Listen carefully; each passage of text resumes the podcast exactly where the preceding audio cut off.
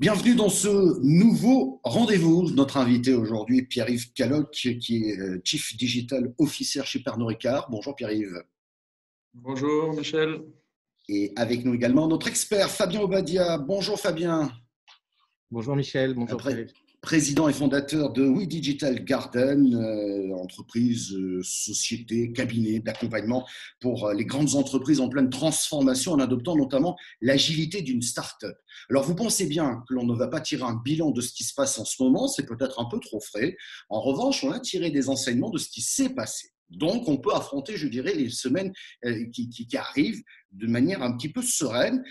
Pierre-Yves, justement, euh, par rapport à ce qui s'est passé au confinement du mois de mars et avril, euh, avec la fermeture totale hein, des, cafés et des restaurants, euh, que, quelle a été votre stratégie à ce moment-là? Alors, notre business a été forcément impacté puisque, en fonction des pays, la, partie bar et restaurant va représenter entre 10 et 50 de notre, de notre chiffre d'affaires. Donc, euh, alors on a eu plusieurs euh, stratégies. Donc, si on se focalise sur, le, sur la France, parce que les dates que vous mentionnez sont, sur la partie France, on a la chance, en étant un groupe international, d'avoir déjà euh, des expériences de nos collègues qui étaient, qui étaient en Asie. Donc, ça nous a permis de gérer plusieurs, plusieurs choses. D'abord, d'anticiper des, des, mouvements. Donc, une partie du basculement de nos, consommateurs vers le e-commerce. Donc, en fait, on a pu réserver de façon anticipée des espaces publicitaires, euh, par exemple chez les grands acteurs du e-commerce. Ça a permis de booster euh, nos, équipes parce qu'on a un canal de vente en, direct qui s'appelle Drinks&Co Marketplace. et ça nous a permis déjà de commencer à préparer. Alors, on n'avait pas prévu tout, évidemment, mais on avait déjà quelques éléments qu'on avait, qu'on avait pu, préparer euh, pour euh, se préparer en fait à certains shifts euh, de, consommation de nos, consommateurs. On va parler de cette stratégie digitale qui était déjà bien avancée avant le premier confinement et vous avez, j'imagine, réglé beaucoup de choses ensuite. Mais juste une petite question, puisque vous avez une vision mondiale. Est-ce qu'on peut dire que durant ce premier confinement et même après, les lieux de consommation ont changé? Je m'explique. Est-ce que les ventes ont été plus importantes en supermarché, voire en e-commerce? Oui, alors les deux, les deux éléments sont, sont, passés. Donc déjà, en fait, on a la chance d'avoir des, des, grandes marques. Euh, évidemment, il y a la marque Ricard, mais euh, il y a des marques comme les Vodka Absolute, euh, Whisky Chivas, ou la marque de gin Beefeater qui est derrière moi. Et en fait, ce qu'on a vu, et c'est pas uniquement chez nous, c'est que les consommateurs en supermarché se sont plus orientés vers les grandes marques. Euh, à la fois, je pense, pour se faire plaisir, aussi euh, dans les périodes un peu de, stress, les gens vont vers les choses qui sont plus sûres. Et donc, les, grandes marques ont eu euh, plus de, ventes en fait en proportion que ce qu'avaient des, marques de distributeurs ou des marques secondaires sur les marchés. Donc, on a profité euh, de façon assez importante en fait de, cet effet-là. Et le deuxième, c'est euh, un shift vers le e-commerce. Notre propre plateforme a augmenté ses ventes de plus de 100% en quelques, en quelques semaines. Euh, donc on a eu, même si on avait un peu anticipé, on a eu du mal au début à tout livrer et on a mis quasiment un mois et demi à récupérer tout le backlog et à revenir sur des, des délais de livraison en e-commerce. Et évidemment, nos partenaires euh, e-commerce, que ce soit la grande distribution euh, ou des acteurs comme, Amazon, ont aussi vu leurs ventes euh, augmenter de façon importante. Et donc, il a fallu qu'on adapte une partie de notre logistique pour, et nos forecasts de vente pour adresser ces parties-là. Donc ça, ça fait partie des leçons que vous en tirez. Il y en aura d'autres, hein, on va en parler, euh, bien entendu. Mais ça veut dire que vous aviez, euh, enfin, vous avez construit un scénario, enfin des scénarios justement pour pouvoir faire face à ces, à ces difficultés-là et, et les futurs peut-être. On ne souhaite pas évidemment. Alors, on avait des idées, euh, aller dire jusqu'à un scénario, c'est un petit peu exagéré par rapport à ce qu'on avait, mais euh, il y a quelques éléments comme ça qu'on avait euh, identifiés. on avait des sessions de best practice sharing au niveau mondial, donc avec des acteurs qui travaillent dans nos équipes e-commerce dans le groupe. Donc, on avait une session toutes les semaines où on identifiait qu'est-ce qui se passait dans certains pays, dans d'autres. Et c'était plus des partages de, de best practice et d'anticipation. Donc, on n'a pas vraiment construit un scénario en tant que tel avec toutes ces briques pour être honnête, ça a été quand même beaucoup d'adaptations au fur et à mesure, mais il y a quelques éléments qu'on avait, qu'on avait pu anticiper mmh. auparavant. Fabien, un commentaire sur ce que vient de dire Pierre-Yves. J'ajouterais même une deuxième question derrière. Est-ce que c'est important peut-être de scénariser pour pouvoir être prêt à n'importe quelle situation Alors, euh, ce qui est extrêmement intéressant dans ce que vient de dire Pierre-Yves, c'est qu'il euh, y, a, deux aspects. Il y a un aspect anticipation sur euh, les, les, grands principes et les grandes bonnes pratiques qui peuvent être capitalisées, mais que ça ne fait pas tout. Puisqu'il faut s'équiper pour pouvoir s'adapter.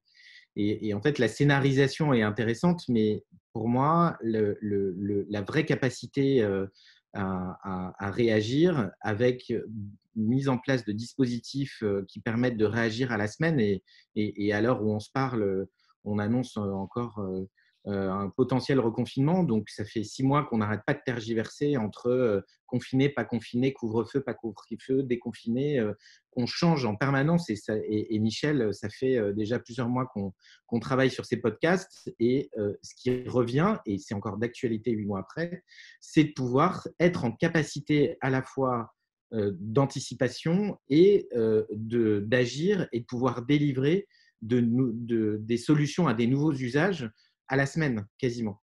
Mmh. Euh, et ça, c'est ce que euh, Pierre-Yves, euh, tu disais tout à l'heure, c'est on a été obligé de s'adapter. Donc, moi, je dirais, scénariser, c'est compliqué parce qu'on on peut prévoir des scénarisations, mais après, il faut les tester dans une approche plutôt lean versus une approche plus, plus recherche où on, était plutôt, on avait plutôt tendance à prendre son temps et à imaginer sur les trois prochaines années quels allaient être les usages. Aujourd'hui, on n'est plus dans ce cas-là. On est dans un cas où on anticipe ce qu'on peut et le fait de, réserver des espaces publicitaires en anticipant grâce aux bonnes pratiques des pays qui nous ont précédés, je trouve que c'est très malin.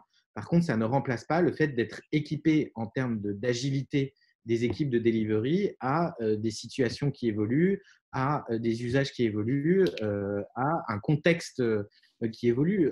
Aujourd'hui, on parle de se reconfiner dans les prochains jours. Il y a une semaine, c'était absolument inenvisagé. C'est ce que mmh. disaient tous les médias. Donc, il faut être prêt à euh, absolument s'adapter à toute situation. Quand je disais ça, c'est que souvent dans des situations de crise, beaucoup d'entreprises font des, scénarios, le plan A, le plan B, le plan C. Euh, bon, ça, ça arrive assez souvent. Si ce n'est que cette fois-ci, on a l'avantage, si j'ose dire, d'avoir déjà vécu une première situation et donc d'en avoir tiré des enseignements. Vous disiez, Pierre-Yves, tout à l'heure qu'au début, ça a un petit peu bugué en termes de logistique, en termes de livraison. J'imagine que cette affaire est réglée aujourd'hui. Oui, c'est complètement euh, réglé. On a maintenant la capacité d'être plus souple en fait sur le nombre de personnes euh, dont on a besoin, par exemple en entrepôt pour préparer des, commandes. Donc, on a trouvé des, solutions euh, alternatives pour pouvoir mobiliser plus de personnes, gérer des pics d'activité par exemple. Euh, euh, plus globalement, euh, Pierre-Yves, dans cette stratégie digitale qui était déjà bien avancée, j'insiste, est-ce que vous avez rajouté d'autres briques? Est-ce que vous l'avez adapté à différents pays? Ou est-ce que tout simplement, pour parler de la France, vous vous êtes inspiré de ce qui s'est passé ailleurs? Vous le disiez tout à l'heure un peu par rapport à l'Asie, où vous avez en, tiré des enseignements, mais dans le cadre de cette stratégie digitale, est-ce qu'il y, a des choses que l'on pourrait partager là? Alors, en fait, il y a plusieurs éléments, c'est-à-dire que Certains disent que le, le virus a accéléré beaucoup de, beaucoup de tendances, en particulier sur, sur les achats euh, online, mais on a aussi euh, des éléments, ce qu'on appelle chez nous le on-demand delivery, c'est le, les commandes qu'on va faire euh, chez Uber Eats, Glovo ou différents partenaires qui vous livrent à la maison en 30 minutes. donc il y, a des éléments comme ça qui ont pris plus d'ampleur et donc on, a, on leur a donné un focus additionnel depuis depuis février-mars, en fait. Euh, mmh déjà, on a senti la tendance et c'est accéléré. Donc, il y a des éléments comme ça de nouvelles stratégies, de comment on adresse euh, ce type de, consommation euh, bah, sur lequel on a accéléré une partie de définition de stratégie, définition des portefeuilles qu'on va leur livrer, des conditions commerciales, etc. et après, il y a d'autres éléments qui sont là plus fondamentaux, c'est que, et on reviendra peut-être à un autre moment dessus, c'est sur les modes de travail. Qui, qui ont nouveaux qui sont, qui sont arrivés en entreprise et donc qui nous ont permis d'accélérer la définition et l'implémentation d'autres projets. Euh, euh, Fabien, je, voudrais juste rebondir sur ce que disait Pierre-Yves, mais je pense que vous le constatez aussi. Est-ce qu'on peut dire que cette crise est un réel accélérateur? Parce que je présent c'est beaucoup de paroles. On dit qu'on a tous inventé quelque chose, et même là, en ce moment, on parle sur Zoom, alors qu'avant, se serait vu directement, voir sur un plateau de télé. Hein. Donc, on s'est, on s'est nous-mêmes réinventé, je dirais, dans notre quotidien. Mais est-ce que c'est un réel accélérateur, selon vous? Alors, euh, oui, par la force des choses. En fait, ce qu'on constate chez nos clients et, dans les différents interviews qu'on a menées ensemble, Michel, c'est que vous avez des différents interlocuteurs qui sont obligés d'aller vite parce que on est dans un, dans un monde où tout change de semaine en semaine. Donc, on est obligé d'aller vite. Et, quand on va aller vite, il faut industrialiser. et ce que permet ce que permet le digital, euh, comme euh, évidemment cette interview le montre, hein, euh, ce podcast, puisque on est dans une interview totalement digitale, distancielle, on est dans trois endroits différents. donc, ça, on est obligé. Et ce qu'apporte le digital, c'est bien entendu, et, souvent on, oublie, on oublie de le dire et, on n'a pas l'esprit, ça apporte trois choses. C'est un accélérateur de, de stratégie de développement grâce à des leviers automatiques pour toucher des nouvelles personnes, pour adresser des nouveaux usages. on peut automatiser un certain nombre de tâches. là, on, voit, on a parlé rapidement des entrepôts, mais la supply, le digital dans la supply est quelque chose sur lequel on travaille beaucoup en ce moment, notamment mettre beaucoup plus de data, mettre beaucoup plus de process digitalisés dans de la supply et même dans des, dans des chantiers, hein, euh, euh, ce qui n'est pas tellement notre sujet aujourd'hui, mais on essaye d'automatiser de, un maximum de choses et de processer un maximum de choses grâce au, à au digital. Et la troisième chose, c'est de créer des nouveaux services grâce au digital parce qu'on peut immédiatement toucher une cible plus large que ce qu'on pourrait dans des lieux physiques. Et de toute façon, il n'y a plus de lieux physiques. Euh, malheureusement, encore dans les semaines qui suivent, on ne va plus en avoir.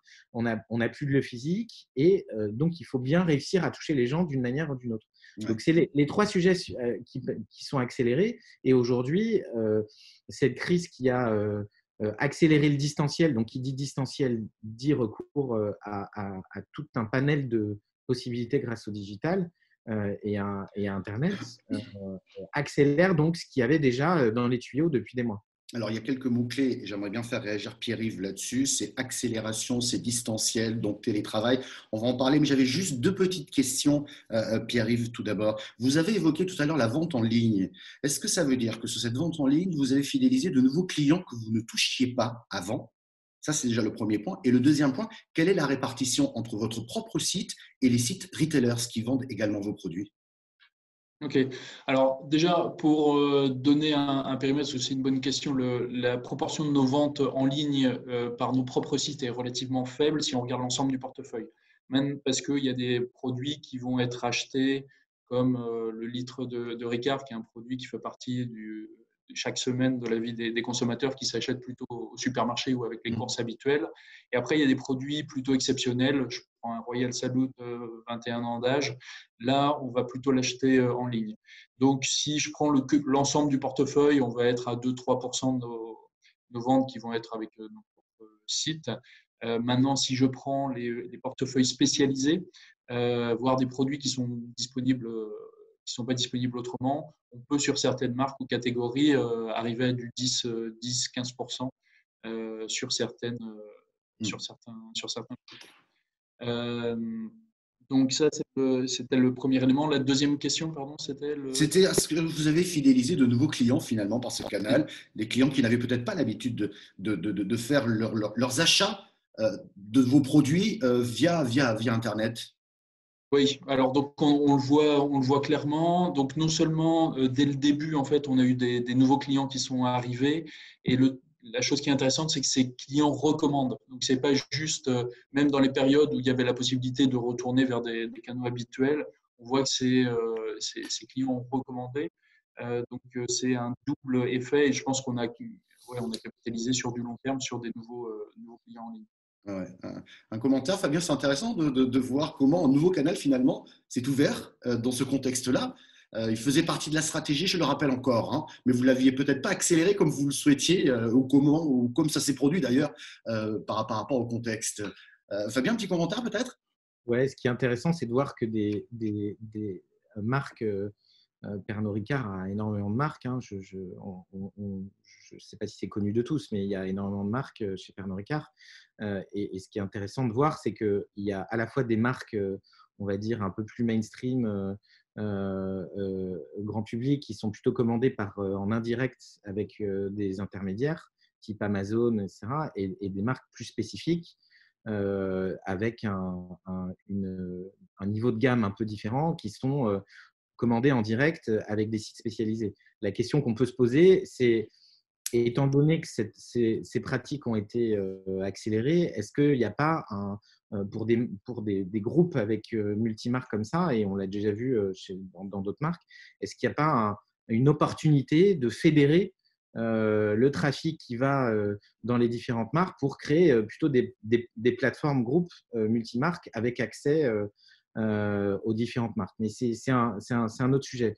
Euh, je pense que euh, ouvrir des canaux en direct et accélérer, puisqu'on parlait de, de, doubler les ventes sur les sites en direct, mais qui représentent une, une très faible pourcentage des ventes, est un vrai élément stratégique à mener sur est-ce qu'on continue à majoritairement à faire de l'intermédiation ce qui de toute façon euh, sera encore euh, d'actualité euh, puisque il y a tellement d'avance et tellement de, trafic et tellement de, traction sur ces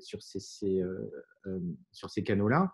Mais est-ce qu'il n'y a pas intérêt à créer de la préférence de marque, vu qu'on est plutôt sur un, changement de, consommation, et Pierre-Yves, tu l'as dit, avec les consommateurs qui vont plus vers les grandes marques, qui vont euh, plus aller sur des marques qui sont euh, un repère pour eux et un gage de qualité.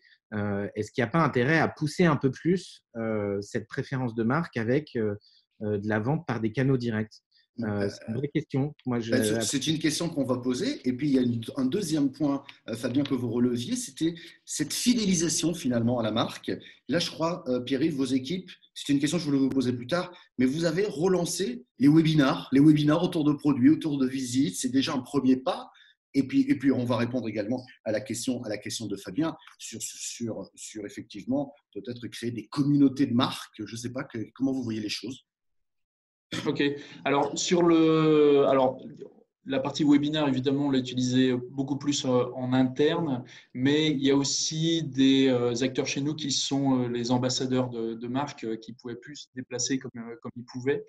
Et on a vu dans, certains pays le, le, fait que ces ambassadeurs de marques, depuis leur pays d'origine, donc par exemple depuis l'Écosse pour, pour, nos whisky Chivas, faire des testing sessions avec des consommateurs dans l'ensemble du, du monde ou euh, sur le gene beefeater, euh, par exemple, expliquer comment est la production avec euh, les, différents, les différents composants et faire ça en fait soit depuis Londres ou depuis l'Écosse en direct, alors que c'est des choses qu'on ne faisait pas du tout, du tout avant. Donc il y, a, il y, a, des nouveautés comme ça qui sont, qui sont apparues pendant le,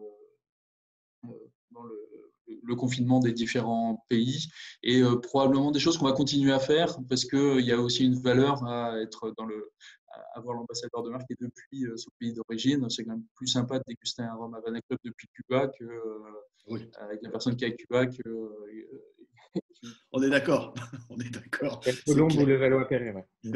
oui, ça c'est sûr que de faire ces comparaisons, c'est un peu compliqué. L'idée de créer peut-être des communautés autour de marques, c'est quelque chose à laquelle vous réfléchissez alors, on a quelques, il y a, des communautés autour de, quelques marques qui sont très fortes, comme par exemple Absolute. On a la communauté des collectionneurs des bouteilles d'Absolute qui, sortent en édition limitée de façon assez, euh, assez, assez fréquente. Euh, on a des communautés comme ça autour des amateurs de whisky. Donc, euh, Glenlivet a sa communauté des connaisseurs de, whisky. Ricard, évidemment, en France, a Place Ricard, qui est la communauté des, fans de, de, la marque, qui peuvent non seulement avoir accès à du contenu spécifique, mais ils peuvent aussi acheter des, éléments comme des éléments de service, vous voyez, le, petit, le petit panier pour, avec Ricard, la carafe, etc. Donc on a des communautés autour de nos marques fortes et qu'on anime de façon de façon fréquente, soit avec du contenu, soit avec des éléments spécifiques, soit éventuellement avec des événements comme autour des, des marques de champagne, par exemple. On a une marque d'ailleurs de champagne qu'on distribue uniquement en ligne, qui s'appelle RSRV, qui fait partie d'un club euh, donc, il faut faire partie du club en fait pour pouvoir euh, avoir accès à euh, des, sélections spécifiques de, champagne. Hmm, c'est intéressant. je voudrais qu'on termine quand même par vos équipes, Pierre-Yves. On a prononcé à plusieurs reprises le mot rapidité, agilité. Et pour que ça marche, tout ça, ben, il faut que les équipes soient dans la dynamique. comment ça s'est passé au sein au sein de, vos équipes? Comment vous les avez, je dirais, fédérées pour aller, pour aller dans, le même objectif? Ok, alors c'est en effet un élément euh, très, très important. Euh, alors, comme on avait une volonté d'accélérer, on a eu de l'accélération sur l'accélération, il a fallu aussi faire attention que tout le monde soit, soit à bord. Donc, on a eu toute une dynamique, déjà euh, équipe, sous-équipe par sous-équipe, de faire en sorte que les managers fassent euh, des check-in avec euh, bah, les personnes qui sont en situation les plus compliquées. Donc, on avait les personnes qui étaient toutes seules à la maison, les personnes qui sont avec des jeunes enfants. donc, il y avait des, populations qu'on a identifiées assez rapidement qui étaient les, plus impactées psychologiquement par la, situation. Et donc là, c'était, mobilisé les, managers rapidement autour de cette partie, de, cette partie-là, de faire sûr qu'on avait des check-in euh, personnels avec les, avec les, différentes personnes. On a aussi forcément euh, organisé des apéros euh, Zoom, comme beaucoup de personnes l'ont fait, autour, bah, autour, autour, de nos produits ou, autour simplement d'un verre d'eau pour les personnes qui, qui, qui, voulaient participer de façon, de façon différente. Euh, donc, euh, on, a, eu différents éléments de, là-dessus. Et aussi, ça a été l'occasion de lancer certains nouveaux projets de façon extrêmement rapide.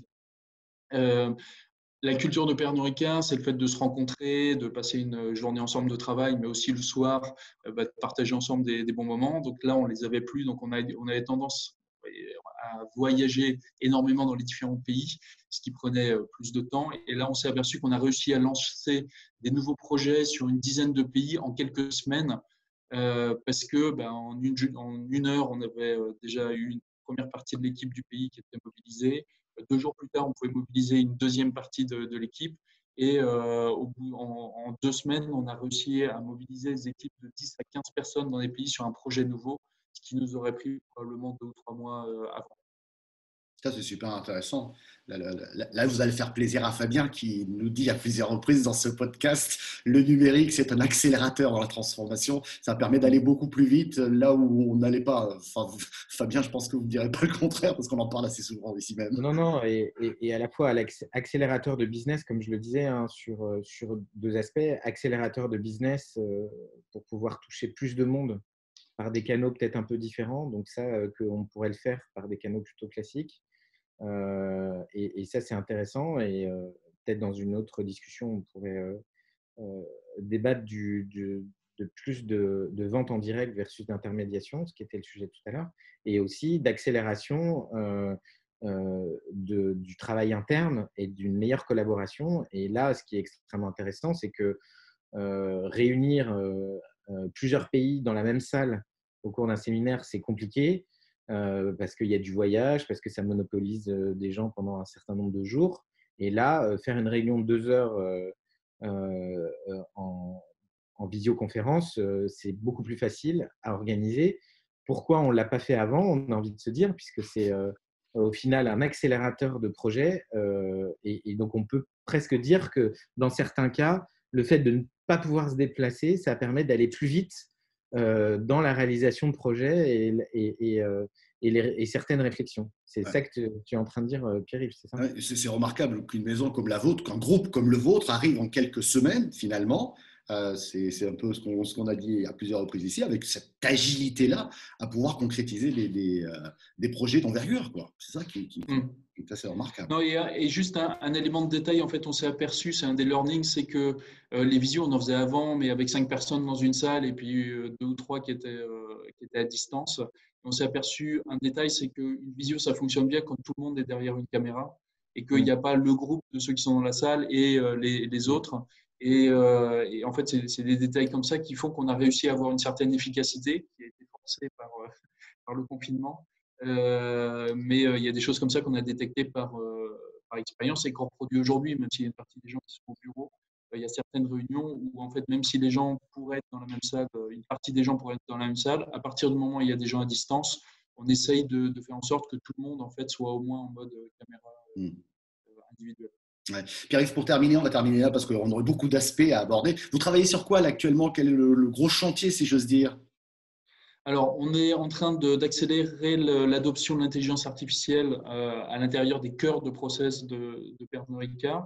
Donc, on a lancé trois, gros projets, un qui est le, fait de créer des, assistants digitaux pour nos commerciaux qui sont sur le terrain, qui va leur permettre de mieux euh, aborder les différents points de vente avec euh, plus d'informations et puis des recommandations euh, dans ces points de vente, des, éléments autour de la gestion de nos promotions la grande distribution et puis un, un, élément autour de nos allocations de moyens publicitaires donc tout ça avec euh, des, assistants digitaux pour nos, euh, pour nos employés qui vont les aider à, prendre des, meilleures décisions. Parfait, merci beaucoup. Fabien, un petit mot d'une phrase peut-être pour conclure ce, rendez-vous? Bah, je, pense que ce qu'on peut retenir, c'est qu'une euh, une, grosse boutique comme, comme Pernod Ricard a réussi à la fois à s'adapter à son, nouveau marché avec des clients qui ont un comportement très différent avec des points vente qui représentent euh, environ 50% des ventes, 10 euh, à 50% des ventes, euh, comme ça a été cité, et qui ont fermé. Donc, ça veut dire potentiellement 50% du chiffre d'affaires qui n'existe plus. Donc, il faut quand même se réinventer d'urgence. Et ça, grâce à, l'augmentation de la vente en ligne, ça a été plutôt une réussite. Et autre chose, c'est en interne, pour aller plus vite dans les process, c'est se transformer en, produisant du digital. Et là, les projets que, que tu mentionnes, Pierre-Yves, euh, sont extrêmement intéressants et vont dans, dans, le sens de la continuité. Et on arrêtera là. Merci Pierre-Yves d'avoir répondu à nos questions. Merci Fabien. Merci à vous tous de nous avoir suivis.